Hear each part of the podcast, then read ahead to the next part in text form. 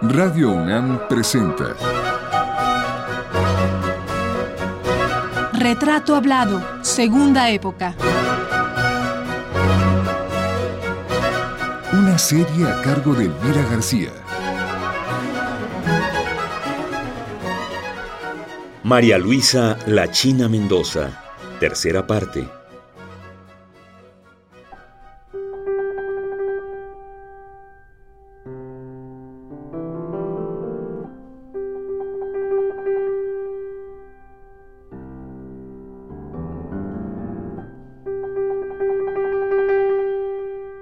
Queridos amigos, nuevamente hoy nos encontramos dando a conocer la trayectoria de María Luisa La China Mendoza, una escritora y periodista de un estilo narrativo inigualable hasta hoy.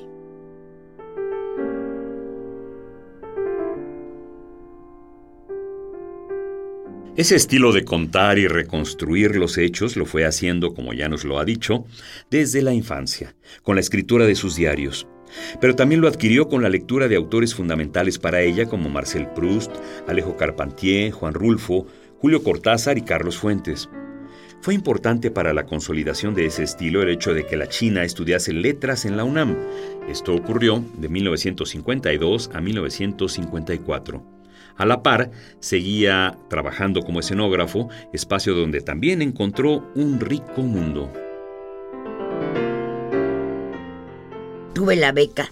Chaneca me dio el, el gran empujón también económico en mi vida porque me ofreció trabajar en publicidad y fue la primera vez que empecé a ganar pues unos buenos quintos, creo que ganaba como seis mil pesos, bueno, pero era para mí non plus ultra, pero ¿cómo?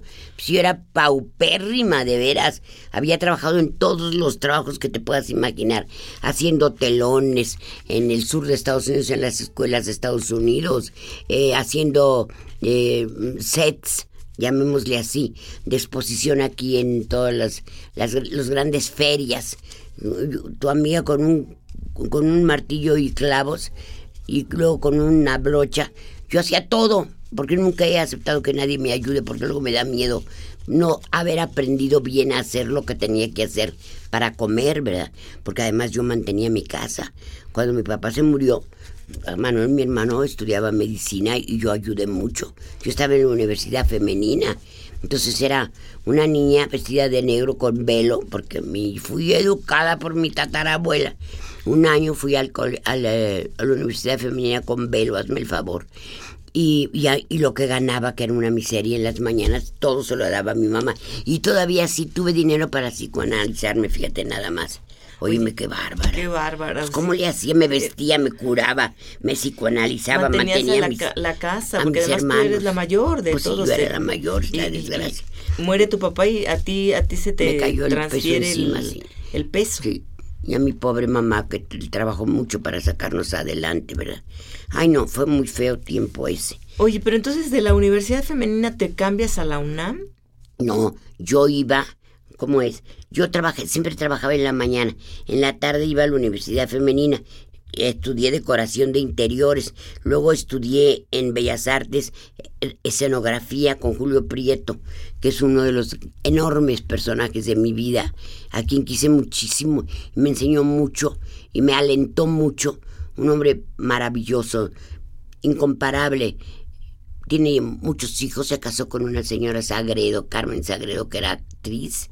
Y bueno, fue otro mundo, otra Alameda, caminando con él junto a Bellas Artes, otro, otro espacio preciosísimo de un trabajo hermoso del teatro que yo no conocía. Se te abre otro mundo. ¿eh? Claro, los escenarios, la noche, la salida, eh, cenar en cualquier restaurancito chiquito, eh, hablar de teatro, hablar de los grandes eh, autores teatrales, pelearme con Wagner, que era mi maestro, qué fantástico. Panchito Monterre vuelve a ser mi maestro allí, de la historia del teatro. ¿Y ahí es donde haces tú telones también? para, para Esa es la época en que tú te pones y los haces con tus manitas. Sí, con mis manitas. Estas que se han ganado el pan con honradez, esas hacían, y, de rodillas, porque además yo dibujaba de rodillas, eran los, los, eh, las letritas así.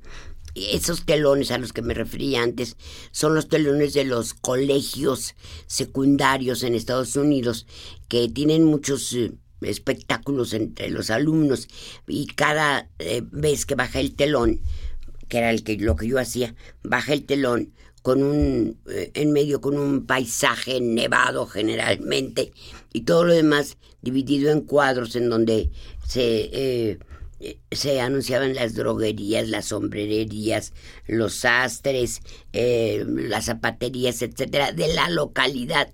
Y eso lo pintaba yo echada en el suelo de rodillas.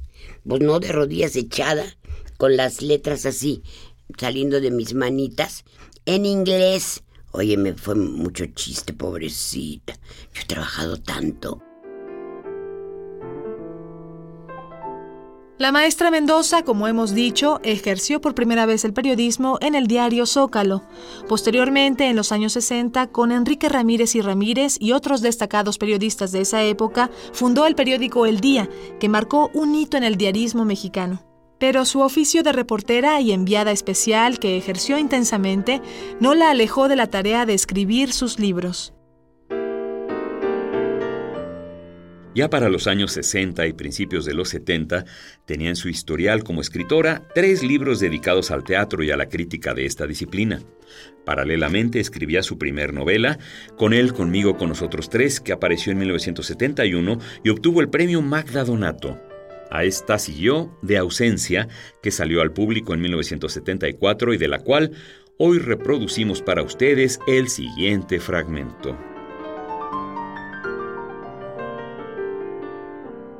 Viajaré siempre en papalote, de marquesa que sabe menear el cepelín.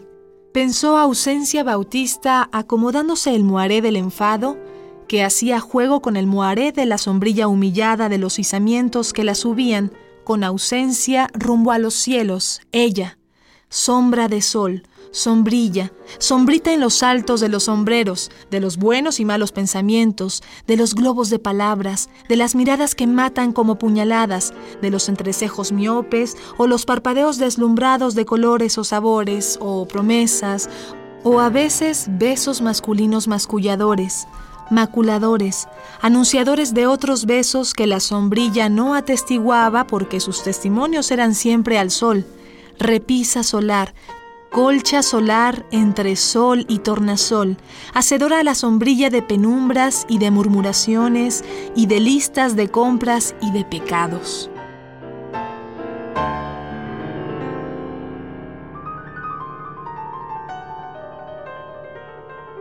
La China Mendoza se ha valido siempre por sí misma. Además ha estado empeñada en aprender a hacer bien las cosas, todas esas que ha realizado en su largo y admirable andar por esta vida. El dibujo, el teatro, el periodismo, la novela han sido oficios que conoció en buena parte en las escuelas, pero en gran medida bajo su propio ojo disciplinado y meticuloso. ¿Con quién más estás con ¿Con quién? ¿Con López Mancera trabajas o con quién? No, trabajé con Julio Prieto. Julio Prieto.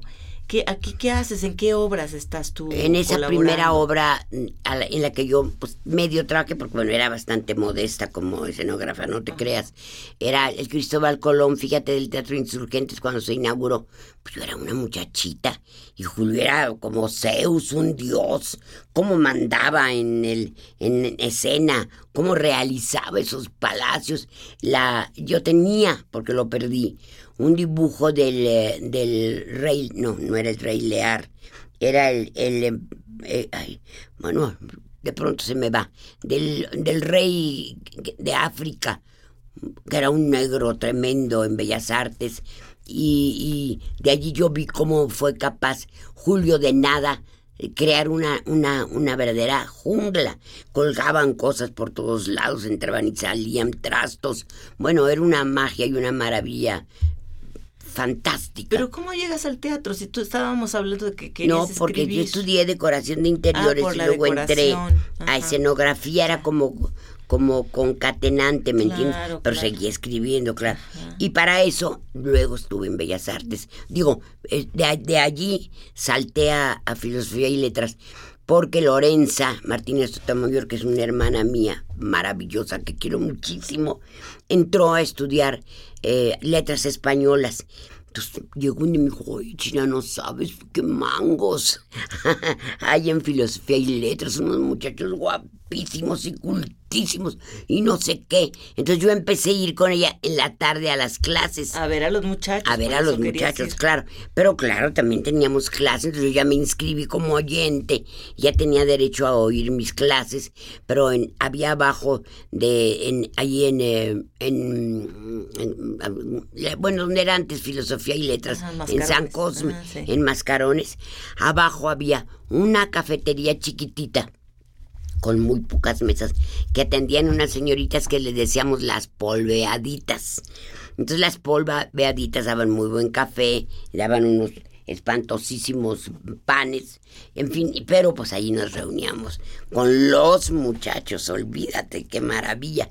Y allí conocí yo a todos los refugiados españoles en aquel tiempo, que esos eran los guapos, Luis Rius y, bueno, y al mismo tiempo a los que iba, al- a quienes iba a, a- a formar mi verdadero grupo literario, que era el grupo de Ernesto de la Peña.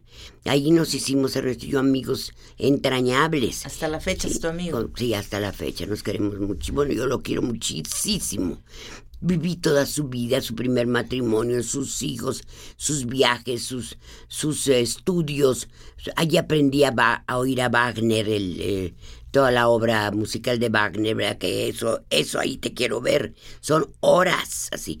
Y aprendí a leer la gran poesía española, la gran poesía inglesa, francesa, danesa. Ahí se me volvió a abrir las grandes puertas de la vida con Ernesto de la Peña. Fue el que realmente le debo a él lo, lo poco que soy en mi cultura. Además de que la traía arrastrando de, de- de De mis la- lecturas, infancia, de, la biblioteca claro. de mi papá, claro, desde luego. Pero él me, me, me ayudó muchísimo, me dio la clase de, de, de intelectual que yo ansiaba tener, ¿verdad? Y que llegué a, a poseer en un chiquitito, no te creas que en un, una, un granito chiquito así, poseo de cultura, que no soy un intelectual, pero sí soy una amante de lo, de lo intelectual, de la cabeza. Y de ahí en adelante pues, con- empecé a conocer a todos los grandes actores y a los grandes escritores y a los grandes políticos. ¿Por qué? Porque entré a trabajar a periodismo. Así es. Esa es la gran puerta, real y verdadera. La superpuerta. La superpuerta, portón- porque Un portón aquí. Que se abre. Claro ¿no? que sí, Elvira, yo estaba metida como de costumbre en un, en un gabinete así como el que estamos nosotros, aunque era la imaginación, mi familia, filosofía, los novios, los muchachos, quién sabe qué. Y de pronto estaba yo tan pobre, trabajaba en bienes nacionales, corría como loca para marcar el ¿Qué hacías ahí? dibujante. Era dibujante, Claro, acuérdate. sí, sí, sí. Entonces, Era tremendo un, un trabajo. Me mandaban a, a- a- a medir todas las iglesias de Puebla, porque son bienes nacionales. Son con un metro, así tu amiga, midiendo las iglesias ahí. ¿Tú con- solita? No, un, otro Ah. muchacho, que era otro de los empleados. Y luego pues ya nos íbamos a comer y nos divertíamos mucho. Me caía muy bien ese muchacho, ni me acuerdo cómo se llama, pero era lindo muchacho. Y nos pagaban una miseria. Yo estaba muy cansada ya, ya empezaba a cansarme.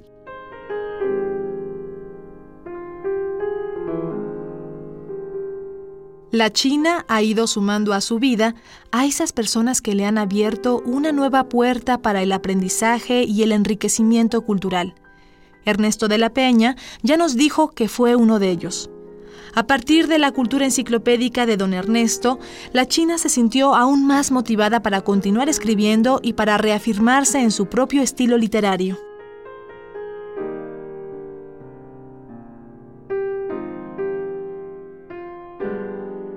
Acerca del estilo de escribir de María Luisa Mendoza, las opiniones se dividen.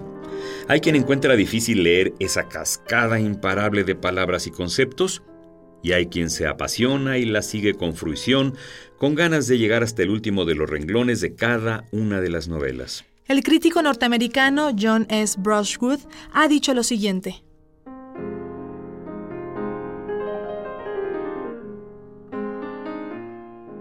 El lenguaje de María Luisa Mendoza trastoca la realidad con sus largas oraciones, con varias reflexiones intercaladas, con sus juegos de palabras y su ritmo coloquial que genera un efecto de canto sin fin, un prustianismo popularizado.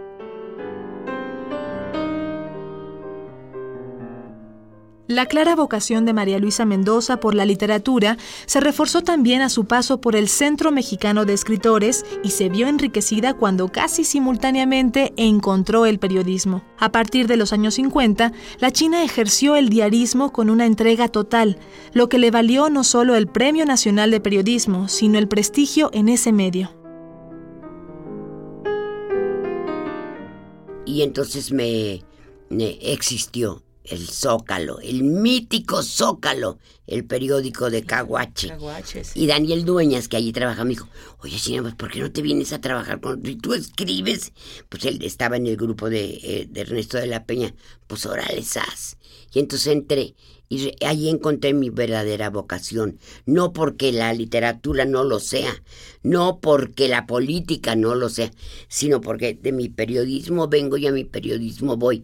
Descubrí la libertad de levantarme tarde, descubrí la, el pasaporte de entrar a todos lados sin pagar al teatro, a la sinfónica, fíjate nada más, al ballet, sin pagar. Qué maravilla que fui tan miserable que ahí estábamos sentados en el tercer piso. En la, en Gallola y luego nos bajábamos a, a, Luneta, en fin. Y luego de eso, de, además de poder entrar a los lugares sin tener que pagar por ello, pues este tratar de, de, de proyectar o reflejar en un texto lo, lo, que disfrutaste o lo que viviste, ¿no? Sigo, sigo en lo mismo. Sigo entrando a Bellas Artes sin pagar y sigo llorando de emoción de lo que el periodismo me dio. Porque gracias al periodismo con tu venía me vestí, me curé, me casé con dos periodistas, viajé por el mundo entero, porque China y Japón, que viajé como, como diputada, fue inolvidable pero también fueron inolvidables cuando fui enviada especial en la Unión Soviética sola como loca. Dime tú si esos, todos esos atrevimientos, atrevimientos, porque yo fui una atrevida, una osada, una temeraria, sin idioma, sin nada, que haya hecho tantas cosas, sin, que tengo hoy en mi casa, pues ese es mi regalo de la vida de Dios. Que tú te lo diste. Que, yo me lo di y que Dios lo permitió. Claro. Y poderme dormir a Sí, pierna suelta porque no tengo un solo remordimiento de haber robado. Jamás, nunca, como periodista o como política. Jamás. Sí, porque has sido política y has sido miembro del PRI. Fíjate, no eres miembro del PRI? Claro que soy miembro del PRI, muy orgullosa. Yo no cambio, no cambio de raza, de religión, de sexo, de partido, de perro, de comida, como del... De preferencias sexuales tampoco. No, tampoco, no, yo no cambio de nada. Soy necia hasta el final de mi vida. El ángel de mi guarda que tengo aquí detrás me sostiene a mí y a mi burro interior para que sigamos siendo exactamente para lo que fuimos creados, para lo que somos. Claro. Yo tengo muchos amigos que han dejado de creer en Dios. ¿Qué les pasa, pobres diablos? Yo sigo siendo lo mismo católica, apostólica y romana y sigo siendo miembro del PRI. Yo no te digo que voy a ser pasado mañana senadora, lo merecía. No te digo que vaya a volver a ser diputada, debiera, etcétera. Pero Creo que hay una etapa, un tiempo que uno tiene que reconocer. Si yo camino mal porque tengo una pierna virola, pues óyeme, ¿por qué? Pues porque me caí, porque me operaron, porque hubo una, un, un, accidente quirúrgico, por lo que todo lo que tú quieras, es porque anduve en silla de ruedas y con hay una facha. Pero ahorita no traigo bastón porque soy muy coqueta, pero voy a acabar saliendo con bastón, pues ni modo, ¿verdad? Entonces dime tú si voy a poder yo volver a hacer una vida política, pues es muy difícil. Con todo que, ojalá que nadie esté oyendo esto. Por entonces todos mis enemigos, que son millones, son legión, como diría el demonio. Ya ves, ya ves, qué bueno que no la llamamos porque está, ya está muy decrépita. No, no soy nada decrépita. No creo, pero soy una aurora boreal. Exacto. Reproduciremos para ustedes un trozo más de la novela De ausencia, una de las obras consentidas de la propia China Mendoza. Acerquémonos pues a la casa donde nació y vivió Ausencia Bautista, donde la China se siente también reflejada. La primera casa donde vivió Ausencia y su padre, don Gerundio Bautista, era tan mínima que el sol duraba exacto dentro de ella lo suficiente para medirla de la entrada a la mitad de la pared de enfrente y así definirla como cuarto redondo con ventana y cuatro rincones bien lavados y fregados y barridos y anilinados. Catres a la par, trastos de barro, jorongos rendirrajados de rozar y entibiar los cuerpos en las madrugadas en que soplaba más el aire de la montaña o se desvencijaban los temporales sobre la ciudad, víctima por la ley de innumerables inundaciones que bajaban como almas condenadas desde las más altas crestas haciendo cañadas, riachuelos, cascadas cafeces que se arrejuntaban en las banquetas y hervían de basura y hojarasca. Y sigue la China Mendoza describiendo el entorno de ausencia bautista. Adentro de esa casa sin mujer, Gerundio sacaba lo mejor posible adelante a la hija huérfana de nacencia y que de los milagros venía, pues por poco se la carga la madre en la muerte con todo y su sietemesino alumbramiento de doscientos y tantos regurgitados a trasboca que matinalmente inundaban la vacinilla con un líquido descolorido y mustio que desmedraba las interioridades de la infeliz preñada, basqueada, desembuchada, revesada, desaguada, regitada, que echaba las entrañas, el cuajo y las papillas que Gerundio depositara súbita y precozmente eyaculador una de cualesquiera noche en que poseyóla para cambiar la peseta de semen por el no me bajo este mes, cosa por la cual petateóse la tirada a resultas del producto. Pero regresemos a charlar con la maestra Mendoza que continúa hablando del periodismo, su otra gran pasión. Para ambas, como para la del amor, la China siempre se ha dado tiempo el periodismo, este gran portón que a su vez te ofrece muchas ventanotas gigantes, te lleva a la fundación de un periódico como El Día. Sí, fue mi gran honor. Que fue un periódico muy importante. Por supuesto. Por muchos años. Sí. es una pena que realmente haya, se haya, haya muerto. Se lo llevó el tren para siempre, jamás. Pero en la época que a ti te toca, que es el 61, sí, Además, soy fundadora. Eres fundadora. Fundo el periódico con Enrique Ramírez. Con Enrique Ramírez, Con Dorantes, con grandes periodistas. Hay unos periodistas que ya quisieran para día de fiesta los de ahora. ¿Qué periodistas éramos? Eran y cómo me enseñaron a ser musquis. Pobrecitos han muerto ya. Fíjate todos mis compañeros. Arreola, que era sensacional, también se murió. Todos se han muerto. Pero ahí estamos todavía de pie muchos periodistas de la vieja guardia que todavía ah, honramos a nuestra a nuestro trabajo, así como como López Azuara, como como eh, Eduardo de Champs, que fue mi esposo, eh, como ah, bueno, pues Scherer. Scherer.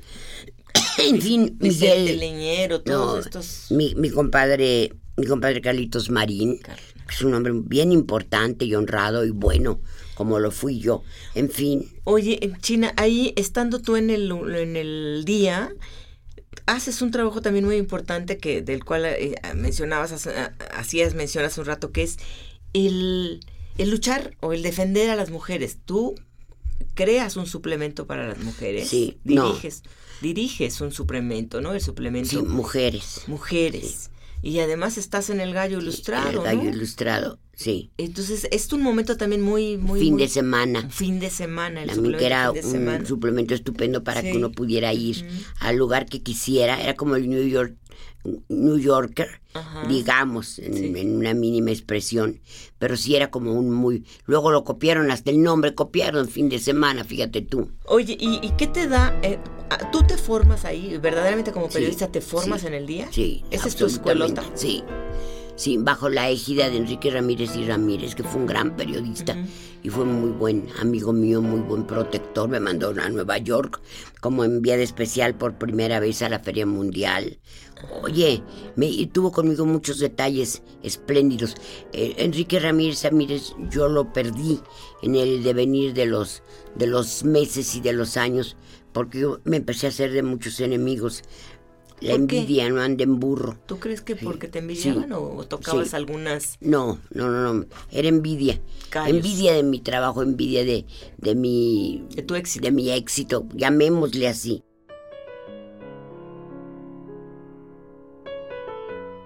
Tú, el día te lanza, te catapulta, digamos, a, a, Sí. a- a afirmarte en el periodismo. Sí, por supuesto. Yo a mí en el, el periodismo me enseñó a escribir. Me enseñó a escribir eh, sin lugares comunes. También lo, en la beca del Centro Mexicano de Escritores, eso pude descubrir el qué, el ando, endo, ia, ia, que es- ya ves cómo nos friega, Sí. ¿verdad? Los, Los gerundios. Ay, los gerundios, qué barbaridad. En fin, ¿te acuerdas que hay un personaje en la novela de Cabo García Márquez que se llama Gerundio? Ah, qué sí, bonito, ¿verdad? gerundio, Me encanta el sí, sí. gerundio. te olvidas de escribir tus novelas, porque tu, tu, tu ficción, porque tú empiezas a escribir, creo que es de ausencia la primera, ¿no? No, de, la prime- No. de ausencia es la más, la, La más vistosa, Ajá. la mejor. La primera es con él, conmigo, con nosotros Con él, tres. conmigo, con nosotros que tres. se llamaba Tiniebla Tlatelolca y Joaquín Mortis no quiso ponerle ese título por temor a Díaz Ordaz. Amén de para salvarme a mí la vida. Fue un acto de amor de su parte para mí. Pero pues bueno, con él, conmigo, con nosotros es un título hermosísimo que yo saqué de, de José Gorostiza de Muerte sin fin, que les cuesta mucho trabajo, aún a la fecha, a alguien repetirlo. Y a todo eso, con la, tú vas a decir que estoy paranoica, pero con toda la cauda de enemigos que yo tenía alrededor, ¿verdad? Literarios y periodísticos y demás, pues fue muy difícil es el camino de esa gran novela que es con él, conmigo, con nosotros tres, y no creas que soy una soberbia, que una presumida de nada. Yo sé lo que he hecho en mi vida como escritora, como sé lo que es de ausencia, una novela espléndida, que el tema fue repetido por otras gentes. Sergio, Sergio Galindo, Galindo, Sí.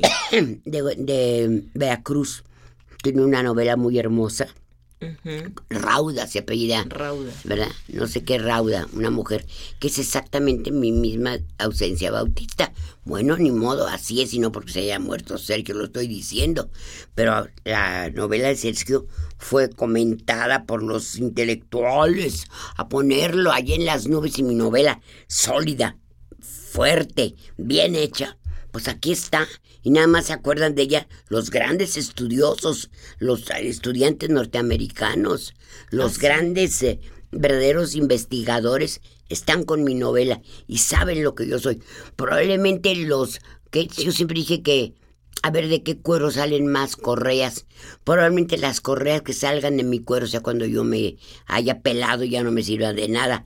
Pero desde luego ahora, cuando todavía respiro y veo, sé que mi obra es una obra literaria de primera, con mala suerte de primera, con mala suerte por los que me rodean. Mala suerte, ¿no será que la- la- las mujeres siempre tenemos, Sí, ¿no? eso. Este, no tenemos el mismo espacio de Exactamente. promoción, de... Sí, de- pero de- también los compañeros son bien desdichados. Yo nunca he oído ni leído que mi amadísimo Carlos Fuentes haya hablado de mí, aunque sea por equivocación. Claro, hay algunos libros donde me nombra, unos para eh, eh, conformar su currículum, otros para eh, haya- decir ciertas chistorradas de mí. Volvemos a lo mismo, no se fijan en mi obra, pero sí en mi boca, y en cómo hablo y cómo soy.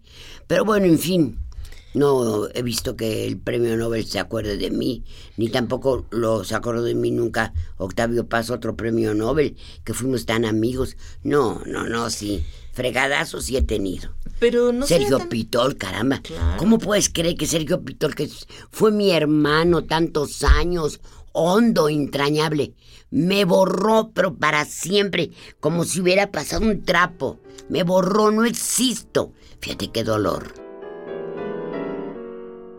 Esta fue la tercera parte de la serie dedicada a la periodista y escritora María Luisa La China Mendoza. Los invitamos a escuchar la cuarta y última el próximo lunes en punto de las 6 de la tarde. Hasta entonces. Radio UNAM presentó Retrato Hablado, Segunda Época. Una serie a cargo de Elvira García. Estuvimos con ustedes en la grabación José Manuel Luna, en el montaje Miguel Ángel Mendoza, una producción de Arturo Flores Félix con las voces de María Sandoval y Juan Stack.